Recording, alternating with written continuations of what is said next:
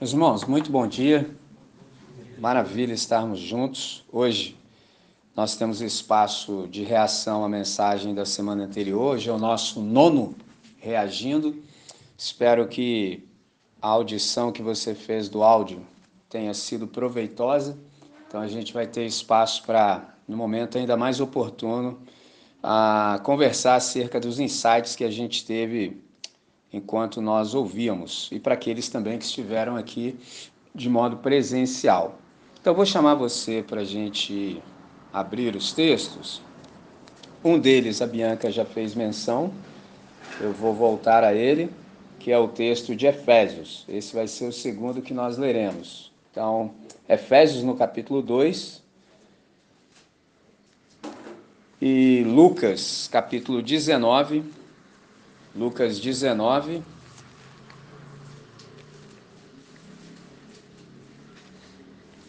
São os dois textos principais que fundamentaram a reflexão daquela ocasião e que nós retomamos hoje. Você pode deixar aberto para Lucas 19, você pode deixar já os textos identificados, Lucas 19, e na sequência Efésios no capítulo 2. Esse espaço que a gente tem, ele tem sido imprescindível, fundamental para o nosso desenvolvimento. E uma das coisas que a gente tem praticado aqui, que é essa arte da escuta, a gente chama de escuta amorosa, tem pessoas que dizem escuta atenta, mas no nosso caso, conforme a nossa tradição de fé, eu posso dizer que é uma escuta amorosa, porque só escuta quem tem amor, entendeu? Porque se você já prestou atenção, a maior parte das pessoas não escuta ninguém.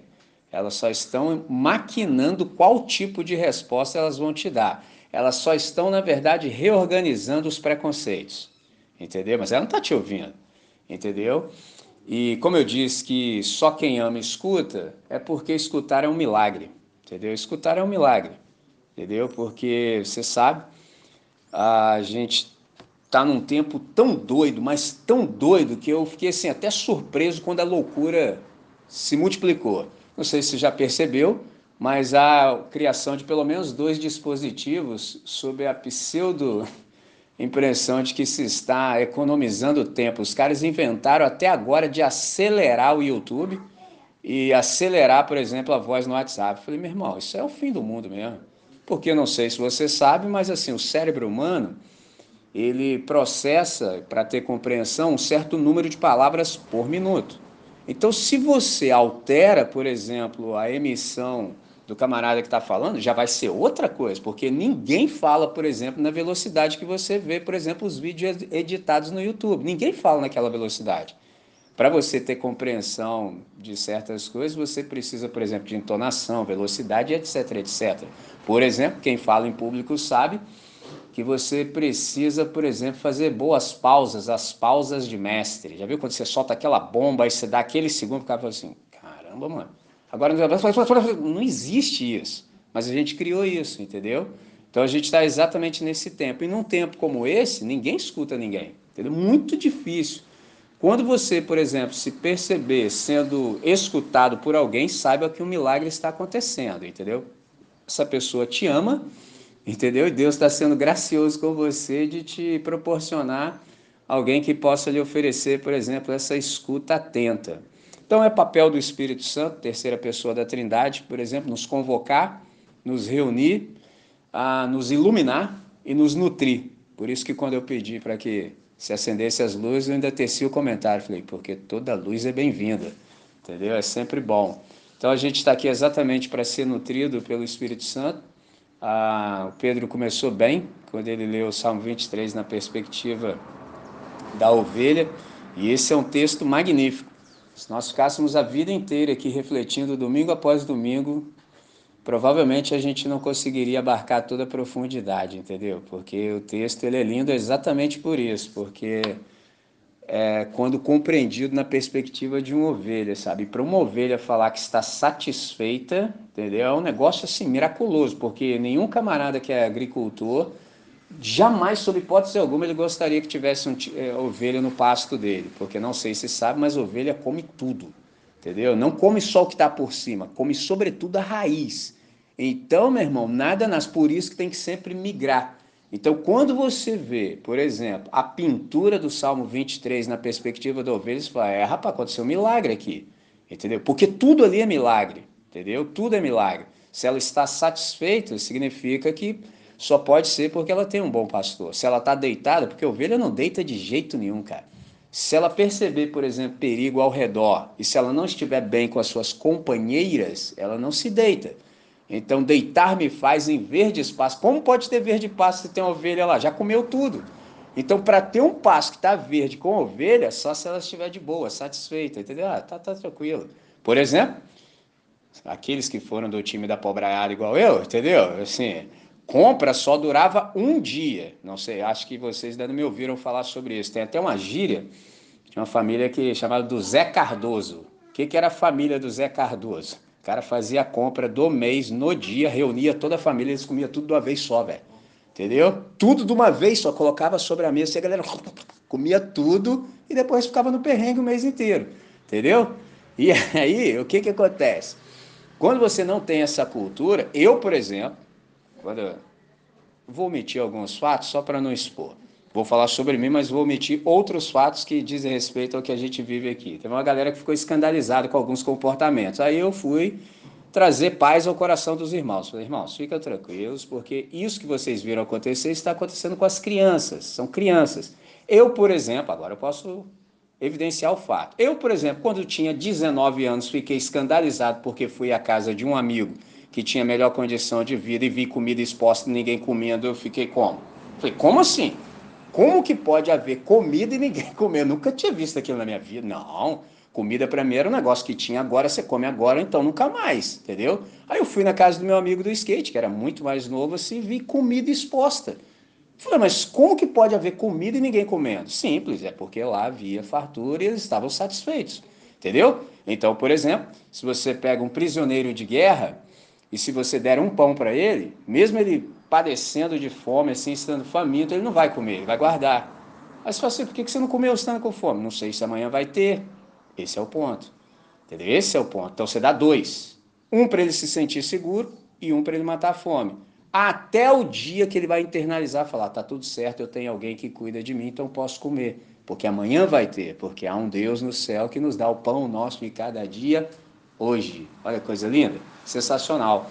Então a gente começou muito bem, muito bem mesmo. Aí veio a Bianca depois, aí já estou pensando assim: o que, que eu vou fazer agora com tudo isso, que é muita riqueza, entendeu? É muita riqueza. Então, nesse sentido, esse espaço aqui para nós ele é indispensável, porque nos proporciona grande crescimento, grande crescimento. Agora, preciso lembrar de outra coisa. Falei dessa loucura aí de acelerar áudio, entendeu? Isso é o troço mais doido do mundo, sabe? Porque o que a gente às vezes não percebe é que tem uma galera que você pode fazer o que você quiser fazer para facilitar a vida dos caras, que não adianta, porque esses caras estão num time que chama dos diletantes. que são os diletantes? São os camaradas que, por exemplo, não conjugam aquela frase que o Gui falou semana passada, eu também reproduzi, que é orar e labutare. Ora e trabalha. Tem uma galera que não adianta, cara. O negócio tá aí fácil, mas o cara não quer saber de reflexão aprofundada. O cara não consegue se dar o esforço intelectual prolongado. Não adianta. Você pode dar papinha na boca dele que não, vai. Entendeu? Em se tratando de Bíblia Sagrada, não tem como. Ou a gente tira um tempo para silenciar a alma, ficar tranquilo, para se aprofundar na questão, lembrando que isso vai levar a vida toda, ou então não tem jeito vai ficar no gugu dadá para sempre. Entendeu? Que chega uma hora assim que o dentinho chega, entendeu? Na arcada, entendeu? Você já pode mastigar um negocinho um pouquinho mais denso, mais sólido, entendeu? Agora, isso requer tempo, entendeu? Tempo de maturação. Por exemplo, ah, foi citada aqui uma frase que eu digo, e essa semana um estudante virou para mim e falou assim: fala aquela frase. Aí eu falei, falo, cara, é a frase do presente. Ah, a gente precisa estar presente no presente, desfrutando do presente como grande presente. Aí ele virou para mim e falou assim: E como é que você descobriu esse negócio? Eu falei, irmãozinho, eu já nem sei mais, cara. Eu não sei.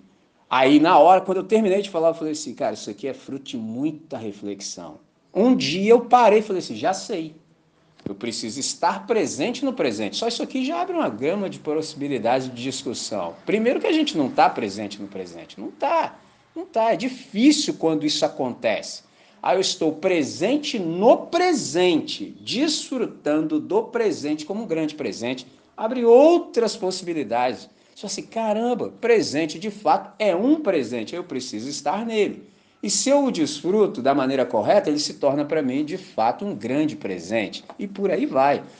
Então, o momento histórico que a gente vive não permite isso, entendeu? Ninguém aguenta. Cara, quando eu comecei a falar, por exemplo, aos estudantes do Colégio Batista, eu sabia que os caras tinham 15 minutos de atenção. 15. Isso sim, o melhor. Eu fico pensando, o que, que eles fazem com as outras 5 horas e 45 minutos que eles passam aí?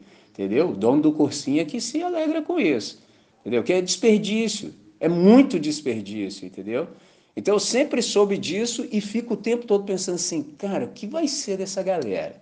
Entendeu? Porque assim, no que não exige, por exemplo, muita reflexão, você, sei lá, vai empurrando com a barriga, mas em se tratando de fé cristã, entendeu? Como que você vai fazer isso? Entendeu? Como? Porque na verdade é o contrário, o texto é que é sucinto, mas a profundidade é muito grande. Entendeu? O Lucas, por exemplo, que nós estamos lendo, nos apresenta isso de uma maneira magistral. Ele tem um poder de síntese fantástico, entendeu? Ele diz muito, poucas palavras, curto espaço de tempo. Só que o que ele diz leva muito tempo para você pegar a ideia. Muito tempo, entendeu? Muito tempo. E à medida que a gente lê o texto, a gente vai perceber isso. Então, essa galera que é diletante, por exemplo, elas, eu penso que passa muito mal, por exemplo, com uma frase do C.S. Lewis que é crer é também pensar, entendeu? O camarada que não gosta de pensar não pode tentar andar com Jesus de Nazaré, entendeu? Não, não tem condição. Porque o Paulo também diz, por exemplo, em na carta de Paulo a Timóteo, capítulo 2, verso 7. Pensa em todas essas coisas e Deus te dará compreensão em todas elas. O que, que isso significa? Quanto mais você pensa, mais espaço o Espírito Santo tem para te dizer. Só que você não pensa, entendeu? Não quer investir tempo nisso, entendeu? Aí como é que faz?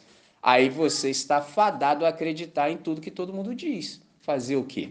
Entendeu? Desnecessariamente falando, entendeu? Porque a gente tem o texto sagrado, entendeu? A gente tem e nós temos possibilidade, por exemplo, de, uma vez que a gente não sabe, perguntar. E isso é que é interessante, por exemplo, porque nos dá uma perspectiva da oração. Por que, que a gente ora? Uma possibilidade, para a gente ter coragem de fazer a Deus as perguntas necessárias, as perguntas certas. Entendeu? Então ora. Fala, Deus, me enche de coragem então para eu te perguntar, que eu sei que você não tem dificuldade alguma em me revelar e me dizer. Aí junta tudo isso. Aí o cara não pensa. Não separa tempo para isso, entendeu? Não pergunta. Aí fica muito difícil. Infelizmente, essa é uma característica do nosso país. Então, quero chamá-los para a gente desfrutar ao máximo desse espaço que é valioso, um espaço oportuno. E eu vou chamar vocês para conjugar um dos verbos que eu gosto muito de conjugar, que é, na verdade, o verbo ler. Alguém me ensinou que ler eh, esculpe o nosso cérebro. Ler é esculpir o cérebro. Então, nesse sentido, Venha comigo a Lucas, Lucas capítulo 9, perdão, Lucas 18. Eu começo exatamente do versículo 7. No encontro anterior eu li o 9 e 10, dei um contexto, então hoje eu vou ler o 7 e o 8, para você já perceber o que, que acontece e às vezes passa assim muito rápido porque a gente não lê bem. Ó, e vendo todos isto, murmuravam, dizendo que entrara para ser hóspede de um homem pecador. 8. E levantando-se Zaqueu, disse ao Senhor: Eis que dou aos pobres metade dos meus bens, e se em alguma coisa tenho defraudado alguém, o restituo quadruplicado. E disse-lhe Jesus: Hoje veio a salvação a esta casa, pois também este é filho de Abraão. Por que, que eu li o verso 7 com você? Para te mostrar que entre o versos 7 e 8 aconteceu alguma coisa, entendeu? Na versão que eu usei, não apareceu uma palavra que pode ser que na versão que você use tenha. Entrementes. Entrementes. Então, entre o verso 7 e o verso 8, aconteceu algo no coração de Zaqueu. Porque Jesus tem uma característica incrível que eu estou procurando desenvolver, que é ficar quieto quando é hora de ficar quieto e não falar quando não é hora de falar. Tem pessoas que me dizem isso, poxa, mas não tem nada para fazer. Eu falo, então é hora de não fazer nada. É simples, mas a gente não consegue. O ambiente que a gente vive já nasceu, já é um ambiente que fica te impelindo à produção. Você se sente mal se não estiver produzindo. Não, irmão, tem hora de descansar, tem hora de não fazer absolutamente nada. Fica tranquilo. E Jesus consegue.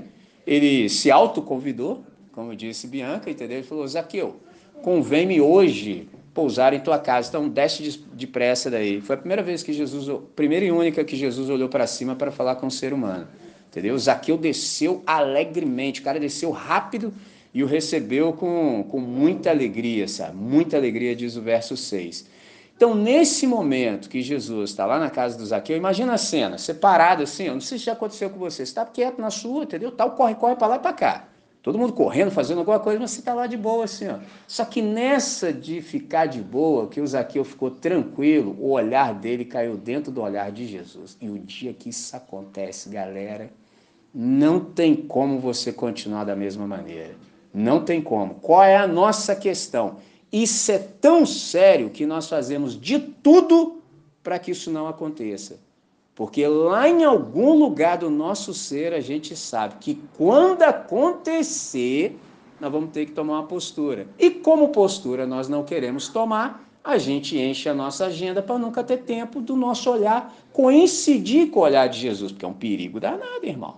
Porque quando o seu olhar cai lá dentro do olhar de Jesus, vai falar assim: você acha que eu não sei? Você acha isso? Você acha que eu não sei? Se até você que é mais bobo finge que não sabe para esconder, você acha que eu não sei? Rapaz, sem palavra alguma. Não houve nada verbalizado e tudo foi dito.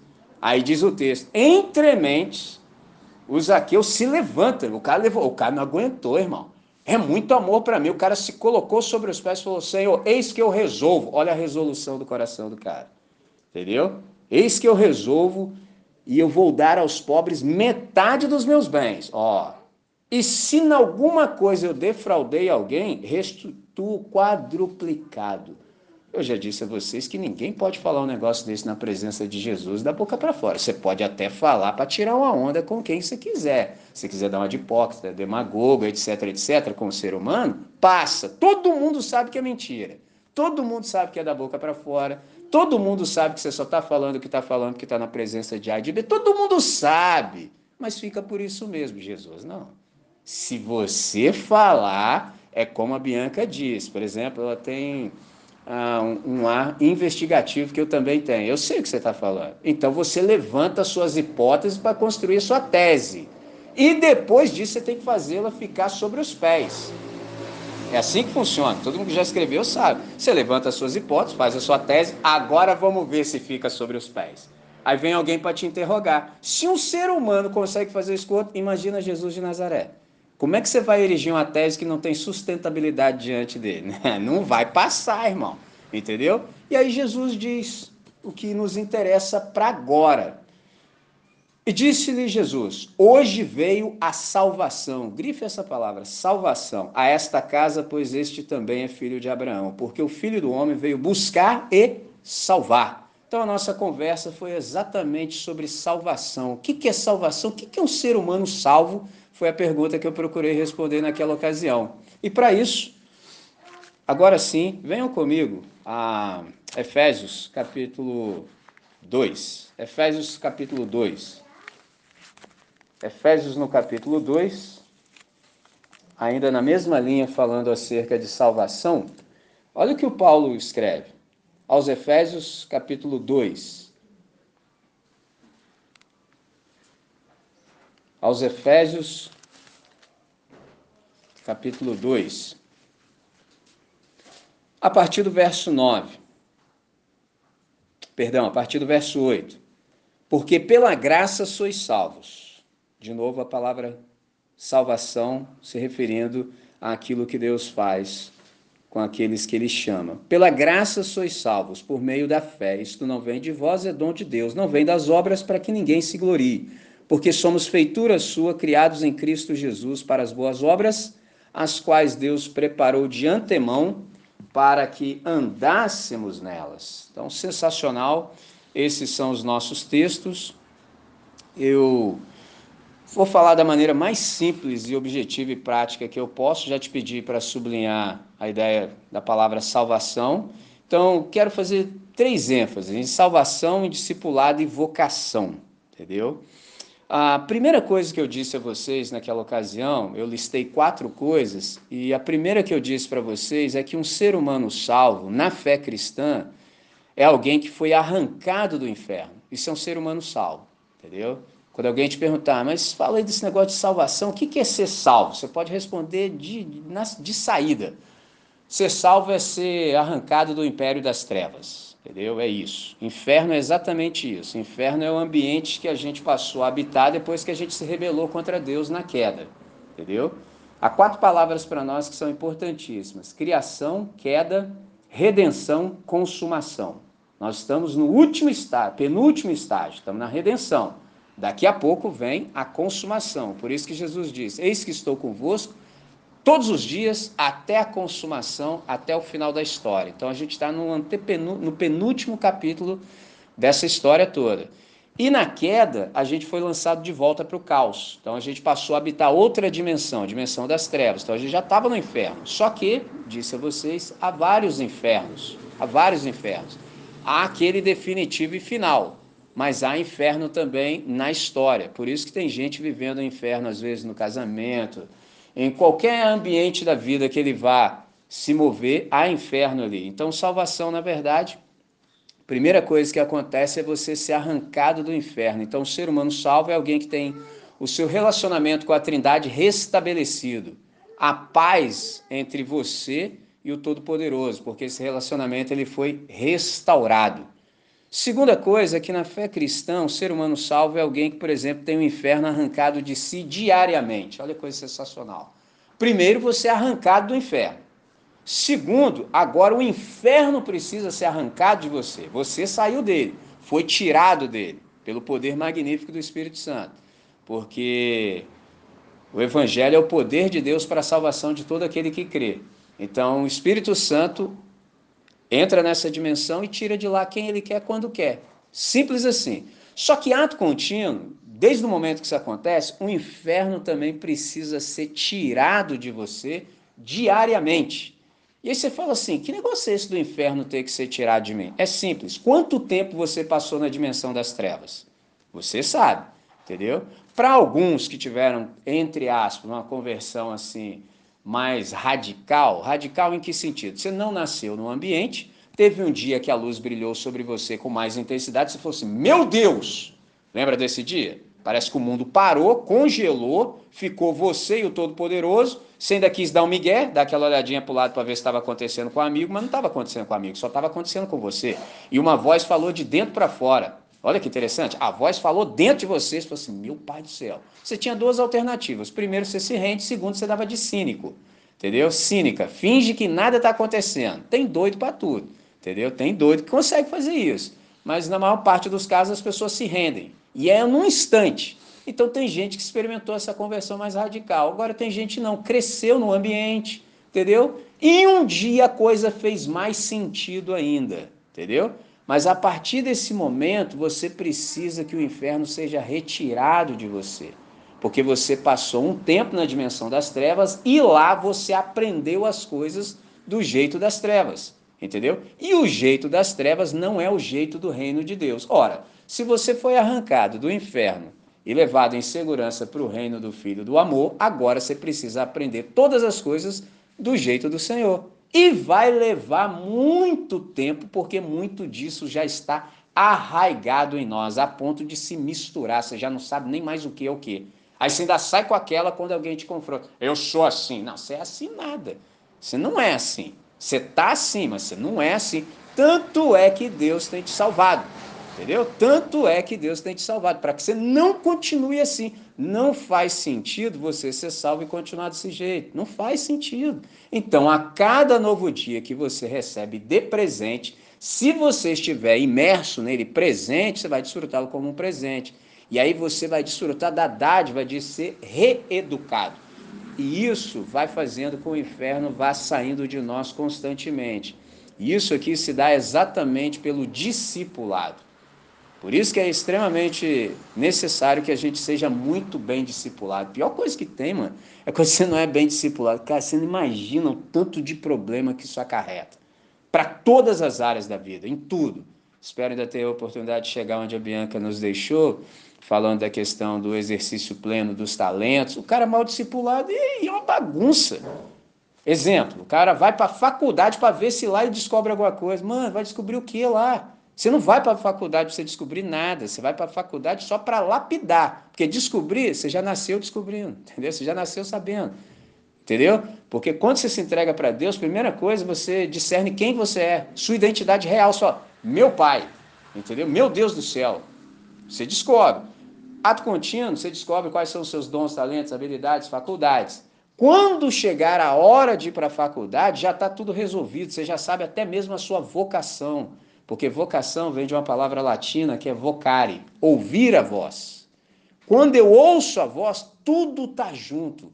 Eu discerno quem eu sou, eu discerno só o que eu tenho, porque eu sou um ser singular, eu sou ímpar. Não há outro como eu, nunca houve antes, não haverá depois e não há agora. Olha que negócio sensacional. E aí eu olho para minha coleção de dons, talentos e habilidades e percebo que ninguém mais no universo tem. Ninguém, ninguém tem. Aí eu pego tudo isso e falo, Senhor, isso aqui é uma maravilha. Então o mundo era assim antes de mim e pode ser assim, do jeito que só o Senhor sabe, depois de mim. Agora, para que isso ganhe efetividade, concreção histórica, historicidade, eu preciso colocar isso aqui por obra. Agora, precisa que isso tudo seja lapidado. Então vou para a faculdade, entendeu? Porque lá tem os mestres, eles vão lapidar e vai ficar tudo certo. E no momento oportuno, você vai me colocar no melhor lugar da sociedade, que é o velador apropriado para mim. Porque ninguém pode ocupar o espaço que eu somente posso ocupar na sociedade. Olha que negócio lindo. Aí acaba esse negócio de competição, não estou mais preocupado se o cara vai ficar no meu lugar. Como que vai ficar no meu lugar? Como? Só se ele fosse eu, como ele não sou, entendeu? Simples assim, não vai rolar. Então já entrei em outro lugar, agora eu estou no time da cooperação. Eu não estou mais pensando em competição, porque o meu ninguém tasca. Viu? Fica tudo pacificado, fica tudo tranquilo. Agora, se você é mal discipulado, ih, irmão, é uma bagunça, cara. No máximo, assim, você está pensando em ir para a faculdade para ver se ganha rios de dinheiro, entendeu? Vai escolher o curso lá que tem menos pessoa por vaga. É tudo errado, entendeu? E aí você vai ser um forte candidato, por exemplo, à frustração, entendeu? Pode até ter tudo, Entendeu? Pode, se você se esforçar, ir na ideia dos coaches aí, entendeu? Isso vai ter tudo. Só que você vai ser um frustrado. E ninguém vai conseguir resolver isso. Porque todo mundo está querendo o que você tem. Explica agora como é que você não é realizado. É, porque não é isso aí que realiza ninguém. É simples assim. Esse é o ponto. Você só se realiza quando você vive de acordo com a sua identidade e a sua vocação. Então, se faltar bom discipulado, vocês não imaginam como dá problema em todos os âmbitos da vida. Então, um ser humano salvo, no ponto de vista da fé cristã, é alguém que, uma vez que tem o inferno retirado de si, no lugar o que começa a se manifestar, na verdade, é o caráter de Jesus de Nazaré, em quem nós vemos Deus como é e o ser humano como deve ser. Eu estava como estava porque eu não estava do jeito de Jesus de Nazaré. É por isso que eu era como eu era, entendeu? Mas a partir do momento que eu fui salvo, fui arrancado das trevas e colocado no reino do Filho, agora o inferno está sendo retirado de mim e o que há de se manifestar é o fruto do Espírito, que na verdade é o caráter de Cristo. Lindo! Todos os dias isso vai ganhando mais intensidade. Então, o discipulado ele é fundamental e essencial exatamente por isso. Então, nesse sentido, venham comigo a esse texto que eu li com vocês, vou relê-lo. Mateus, capítulo 11. Muito caro para nós. Mateus, capítulo 11, eu começo exatamente no verso 28. Olha o convite, falando acerca de discipulado, e aí Observe que diz assim: Vinde a mim, todos vós que estáis cansados e sobrecarregados, e eu vos aliviarei. Tomai sobre vós o meu jugo, grife essa parte, e aprendei de mim. Grife essa parte, isso aqui é discipulado. E aprendei de mim.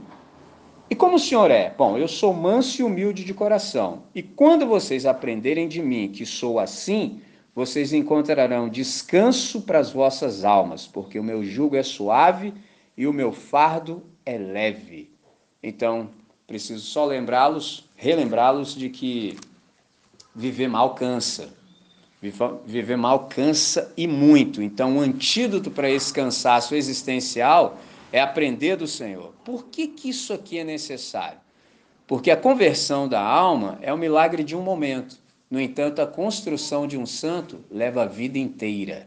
Para Deus nos salvar, é um estalo, é um instante.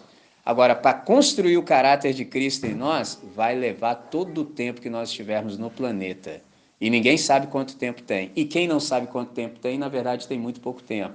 Por isso que aquele texto do Paulo, Filipenses capítulo 1, verso 6, diz assim: Estou certo de que aquele que começou boa obra em vós há de completá-la até o dia de Cristo. Então, a partir do momento que Deus me salva, começou, startou o processo, entendeu?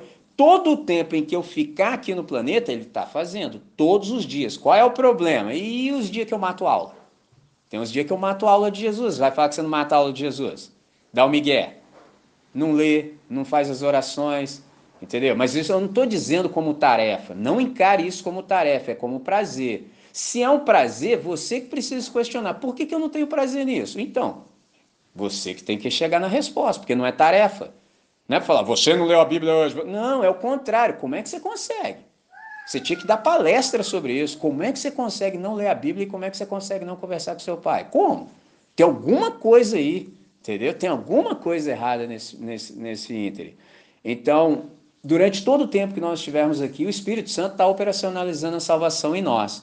No dia que a gente fechar os olhos desse lado aqui, ele termina o que ainda faltou. Olha que negócio interessante. Aquele que começou boa obra em vós há de completá-la até o dia de Cristo. Eu, por exemplo, não sei quanto tempo eu vou ficar. Eu sei que eu já entrei na segunda metade da minha vida já faz tempo. Entendeu? Já faz tempo. Agora, se tudo correr bem, estou entrando assim nos 30 anos finais.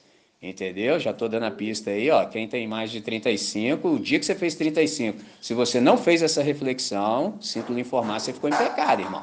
35, o que, que você tinha que ter pensado? Rapaz, entrei na segunda metade agora. Entendeu? Segunda metade. Se tudo correr bem, setentinha. Se tudo correr bem. Entendeu? Segunda metade.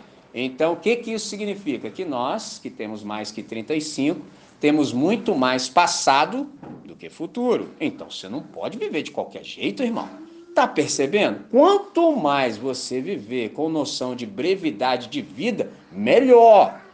É bem melhor. Todas as suas decisões serão muito mais elaboradas, muito mais acertadas. Agora fica vivendo aí como se tivesse todo o tempo do mundo. Mano, só vai perdendo oportunidade. Entendeu? Só vai perdendo oportunidade. É um problema sério isso. Então, o discipulado ele é fundamental nesse sentido.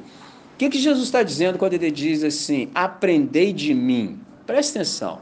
Vem comigo e no caminho eu me mostro. Olha que interessante. Porque eu não sei se você já percebeu, mas a gente gosta muito de resposta, entendeu? Tem as questões da vida, você está todo tempo caçando resposta. Mas se você prestou atenção assim, você nota que o tempo que a gente vive tem resposta para tudo. Qual resposta você precisa, irmão? Dá um Google aí, ó. Resposta chega fácil. Mas essas respostas não resolveram a nossa questão existencial. Você já percebeu isso? A nossa questão não é resposta, a nossa questão é relacionamento. Por isso que ele falou assim: aprendei de mim. Agora, para aprender do Senhor, você tem que andar com ele, né? Que ele não para, fica andando para lá e para cá o dia inteiro. Ele acorda de manhã e vai, entendeu? Aí nessa de andar com ele, ele está dizendo o seguinte: vem comigo e no caminho eu me mostro a você. Porque andando com Jesus vai acontecer tudo que acontece na vida, certo? Você concorda até aqui? Então, quando acontecer o que acontece na vida, estando você com Jesus, você vai olhar para ele e vai falar assim: deixa eu ver como é que ele faz. Na hora que você olhar para ele, você vai falar assim: nunca vi ninguém fazer desse jeito. Aí vem, entre aspas, a resposta que você precisava. Porque você viu encarnado. Ah, então era por isso que nunca fluía. Por isso que dava sempre ruim, porque ninguém faz do jeito dele. Agora eu peguei, né? então vou fazer do jeito dele. O problema é que antes a gente não tinha modelo. Aí você elencava alguém na sociedade que você achava assim que estava mais ou menos, pouquinho melhor do que você ia, até que o dia que o cara enfiava o pé pela mão, você ficava boladão, frustradão. Com Jesus isso não acontece. Então a ideia de aprender de mim é exatamente essa: vem comigo que no caminho eu me mostro. O que, que se trata isso aqui? é um, é um aprendizado empírico com Jesus. Por que, que é um aprendizado empírico? Porque Jesus é o mestre do bem viver. Ele é que sabe desse negócio de viver. Ele sabe. Ele vive bem, entendeu? Você olha para Jesus de Nazaré e fala, rapaz, nunca vi ninguém viver bem desse jeito, cara. Entendeu? Absolutamente bem. Então, na existência, a pergunta mais importante que a gente faz não é, por exemplo, o que, que Deus quer que eu faça. Não, não é isso. A pergunta mais importante a Bianca deixou no ar para nós ali é assim: quem Deus quer que eu seja? Simples assim. Não é o que Deus quer que eu faça. Porque se for assim, vai vir peso para suas costas. Você não dá conta, irmão. Você não está dando conta nem de você, rapaz. Entendeu? Você ainda quer colocar mais peso ainda? Não, não é o que Deus quer que você faça. Pergunta certa é: quem Deus quer que eu seja? Por uma questão simples. O ser precede o fazer. O ser esclarece o fazer e o ser faz.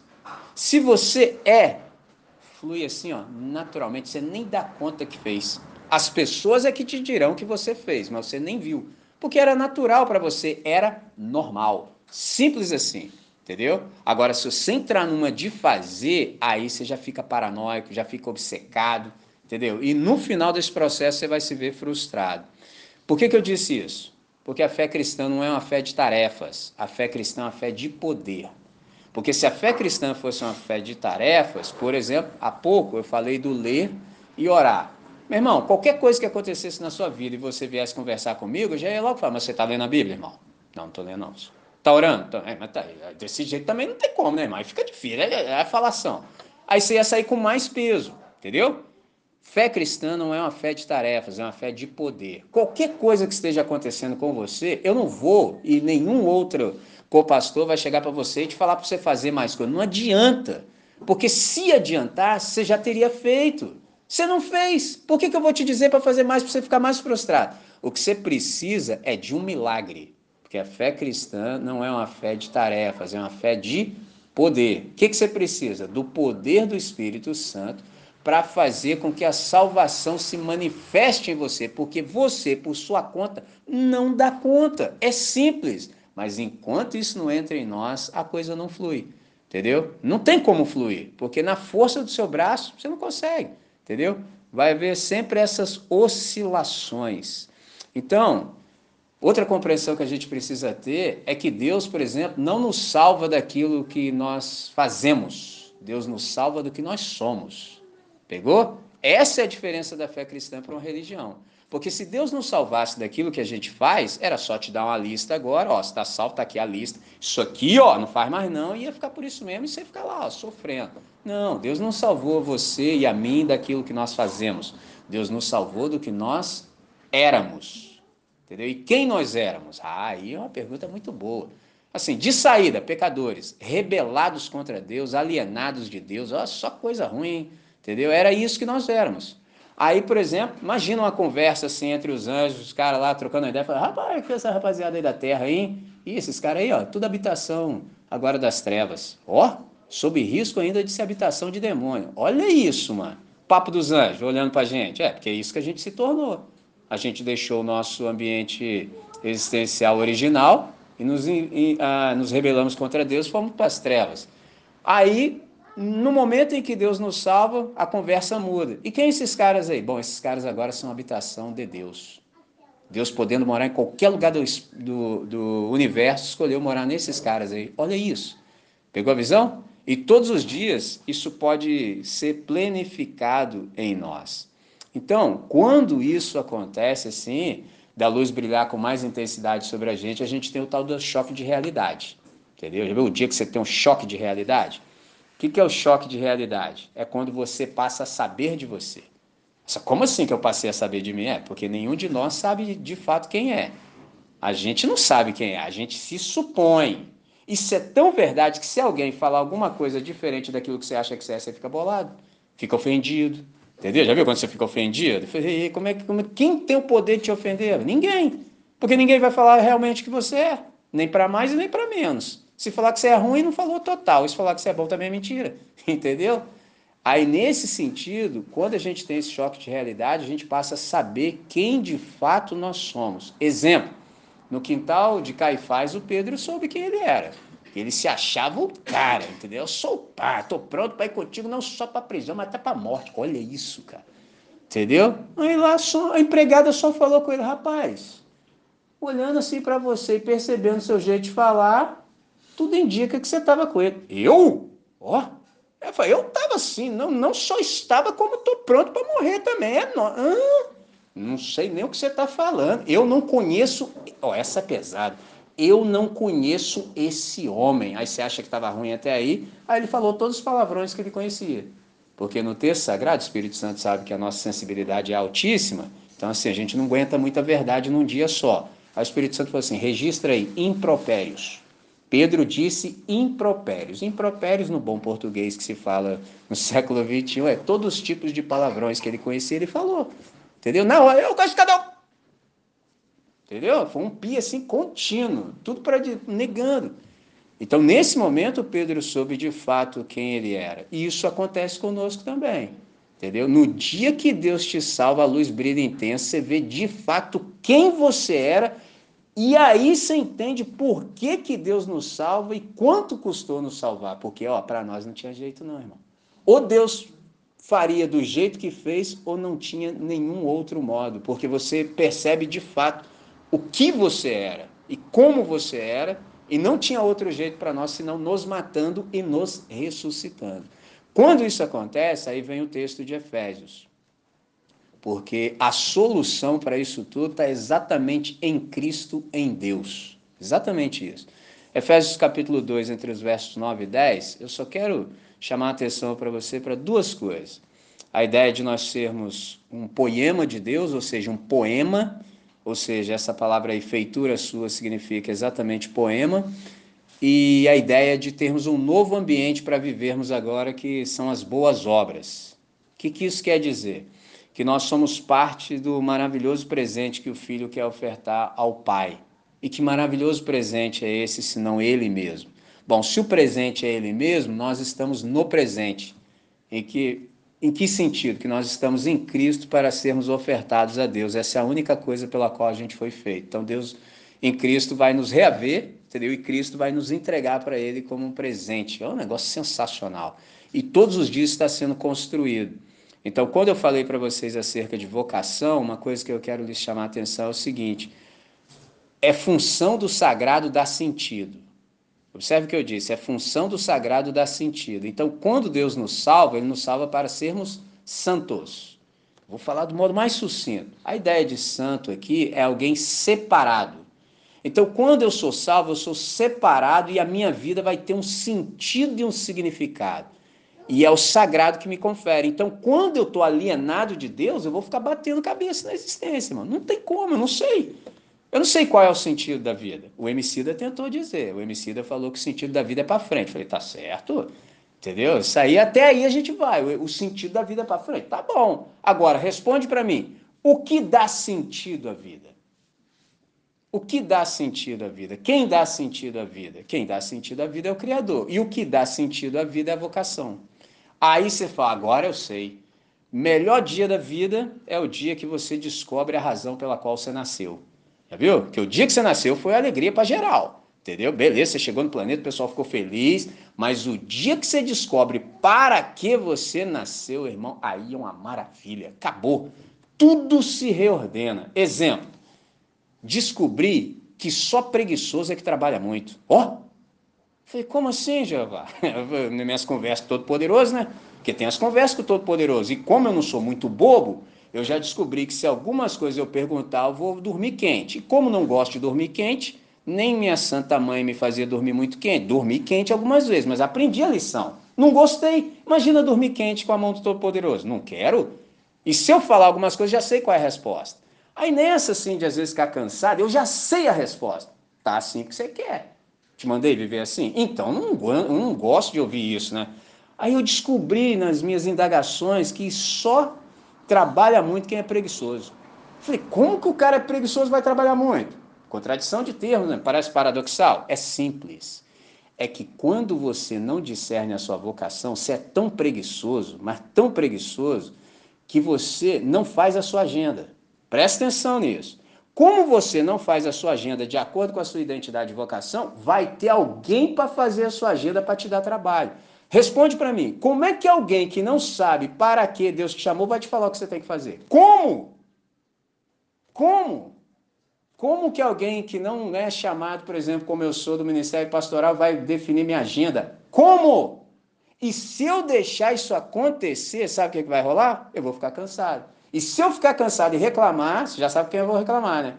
Deus, mas é que os caras. Problema seu. Eu te mandei fazer isso. Eu te mandei. E aí? Tá vendo? Então, só preguiçoso que trabalha muito.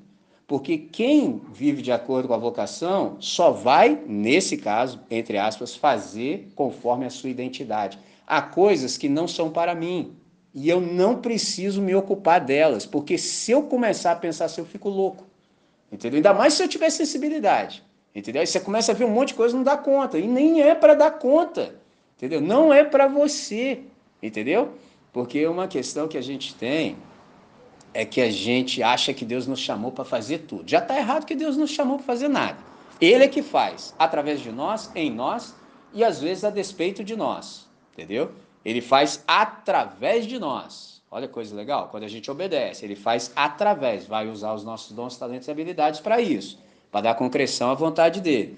Ele faz em nós, porque se não fizer em nós, fica, pô, como é que você vai se meter num negócio que não está acontecendo nem para você? Fica estranho, né? Então ele faz em nós, através de nós, e às vezes, em grande parte dos casos, a despeito de nós, que tem uma hora assim que a gente entra numa de atrapalhar, que não é fácil, entendeu? A gente atrapalha muito.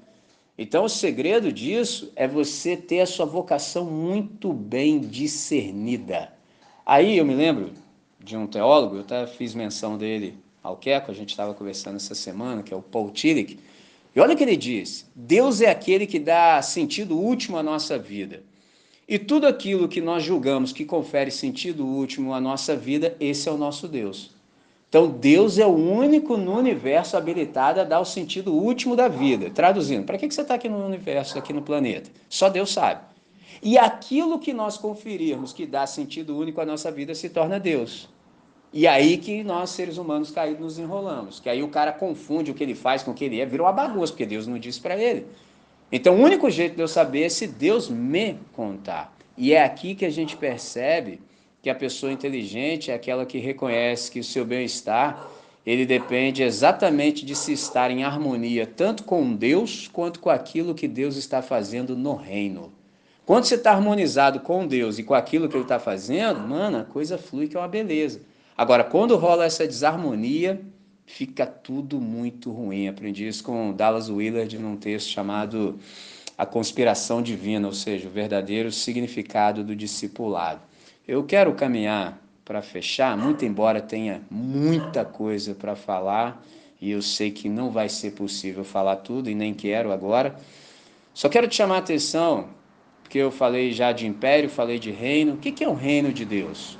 Reino de Deus é o domínio no qual a vontade do rei e a vontade do súdito são uma só coisa. Olha que interessante. Você já não sabe mais discernir se o que você quer porque você quer ou se é porque Deus quer. Você não sabe. Isso tem um nome, chama teonomia. Se confundiu de tal maneira que você já nem sabe mais. Já viu assim, quando você está lá atrás, ainda assim, mas qual é a vontade de Deus? Entendeu? Você está lá atrás, tem uma hora que você já nem sabe mais. Por exemplo, li o texto que li. Poderia ter dito a você. Então eu separei esse texto para ler com vocês nessa manhã, ou poderia dizer, ou fui levado a separar, eu já nem sei mais. Eu já nem sei. Porque se eu soubesse, eu saberia explicar como é que a Bianca leu o mesmo texto, falou as mesmas coisas, porque eu sei o que eu devo falar. Mas quando ela falou e me precedeu, eu falei: "Como assim?" Eu não combinei com ela, eu nem sei, eu nem sei quem fala, eu não faço a menor ideia e acho bom, porque eu também sou surpreendido. A gente não combinou nada. Então, nesse sentido, é Deus que sabe. Então, as vontades já estão fundidas de tal modo que você não sabe mais separar o que é o que. Isso tem um nome, chama teonomia. E bom é quando a coisa fica exatamente assim. Então, salvação, ela tem uma conexão assim natural com o discipulado, porque a salvação ela desemboca naturalmente na adoção da vida de discipulado. O que é o discipulado? Discipulado é o nome que nós podemos dar, por exemplo, a essa jornada de aprendizado com a Trindade. Discipulado é aprender a viver a partir do perdão no poder divino dessa salvação. E aí a gente tem um novo paradigma para essa vida saudável, que é de fato Jesus de Nazaré e a gente tem um grande desafio. Qual é o grande desafio? Aprender tudo isso como vida e não como mera teoria e informação. Então, o que a gente precisa, na verdade, é conhecer a Jesus conforme o Evangelho e o Evangelho conforme Jesus. Então, pressuposto do programa de Jesus de Nazaré para nós que somos discípulos é que todos nós viveremos como seus aprendizes e seus colaboradores. Por isso que a gente experimenta esse convite magnífico. Ou seja, a gente vai percorrer o caminho de Jesus, com Jesus e fazendo como Jesus. Impressionante isso. Então a gente está exposto a esse novo modo de viver a cada instante com Ele, para que a gente aprenda de perdão em perdão a ser como Jesus nesse novo modo de viver a vida. Última coisa que quero dizer sobre essa questão de estarmos alinhados. Eu me lembro de uma conversa de um discípulo com o seu mestre, e você sabe que o discípulo sempre pergunta, porque está sempre em busca de resposta, né? E o discípulo falou assim: Mestre, quem é o sábio? Aí o mestre, naquela tranquilidade que só eles têm, disse assim: O sábio é aquele que come, bebe e dorme. Aí o discípulo: Como é que é?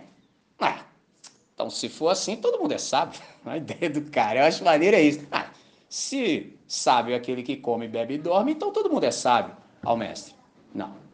Sábio é aquele que come, bebe e dorme. Aí o discípulo que não era muito bobo já parou e pensou, aí tem, hein? O que, que isso significa? Que sábio é aquele que come, bebe e dorme. Ou seja, quando ele come, ele sabe que está comendo e sabe o que está comendo. Quando ele bebe, ele sabe que está bebendo e sabe o que está bebendo. E quando ele dorme, aí ele dormiu mesmo. Olha só, como assim? Simples. Quantos de vocês aqui no auditório já tiveram a experiência de comer algo e aí você comeu e falou assim: cadê a parada que estava aqui? Sobretudo quando é mais de um. Você come e você... Mano, ó, vai falando aí, Deus. Entendeu? Mano, você não estava ali. Você não viu o que estava comendo e nem viu o que estava comendo. E por aí foi, porque você não estava presente naquela experiência. Vocês já perceberam que agora a galera tem um suporte assim até para almoçar. O maluco tem a coragem de almoçar nessa pegada aqui, com o celular na mão assim, ó. Oh, aí é o cúmulo do absurdo, entendeu? É tenso, entendeu? Você está comendo, você não está vendo o que está comendo e nem o que está comendo. Você está se roubando dessa experiência. Então, sábio, na verdade, é o cara que está consciente do que está acontecendo. A salvação nos confere exatamente isso. Você está cônscio, seus olhos foram abertos, você sabe o que está acontecendo. Você chega no ambiente e fala assim: opa, tô ligado o que está rolando aqui. Entendeu? Você tem olhos para ver, você tem ouvidos para ouvir. Então você tem uma nova visão, você tem uma nova consciência, você tem uma nova percepção das coisas.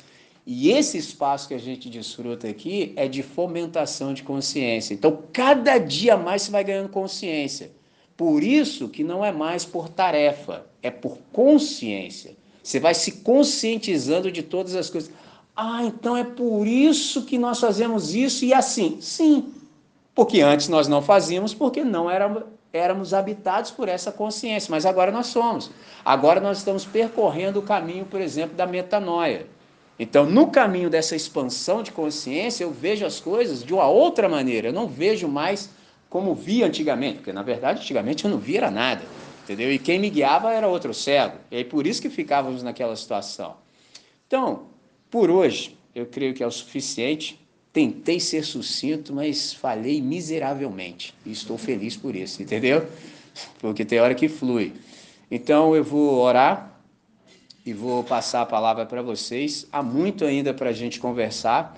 Então você tem o seu espaço também. E eu quero ouvi-los agora. Então vamos orar. Senhor, Muitíssimo obrigado por essa hora, obrigado por tudo que a gente conseguiu ouvir até aqui, desde o momento que o Pedro fez uso da palavra, passando pela Bianca e até exatamente essa hora. Os cânticos nos falaram também fortemente ao coração e a partir da exposição da tua palavra nesses três momentos específicos, o Senhor nos falou também profundamente. Então, Deus, sempre que a tua palavra é exposta, muitas coisas nos sobrevêm, porque nós temos aprendido que o bom texto ele suscita questionamentos. E todas as vezes que a gente se debruça sobre o texto sagrado, ele se abre cada vez mais em novas compreensões. E todos nós que estamos aqui, Deus, temos algo no coração para ser manifesto. Então a gente quer te pedir que esse momento seja utilizado exatamente nesse sentido. Que o Senhor possa trazer mais insights, de tal maneira que a nossa comunidade seja mutuamente edificada para o máximo louvor da Sua glória. Hoje, sempre, para sempre. Amém, Senhor. Amém. A palavra está com vocês.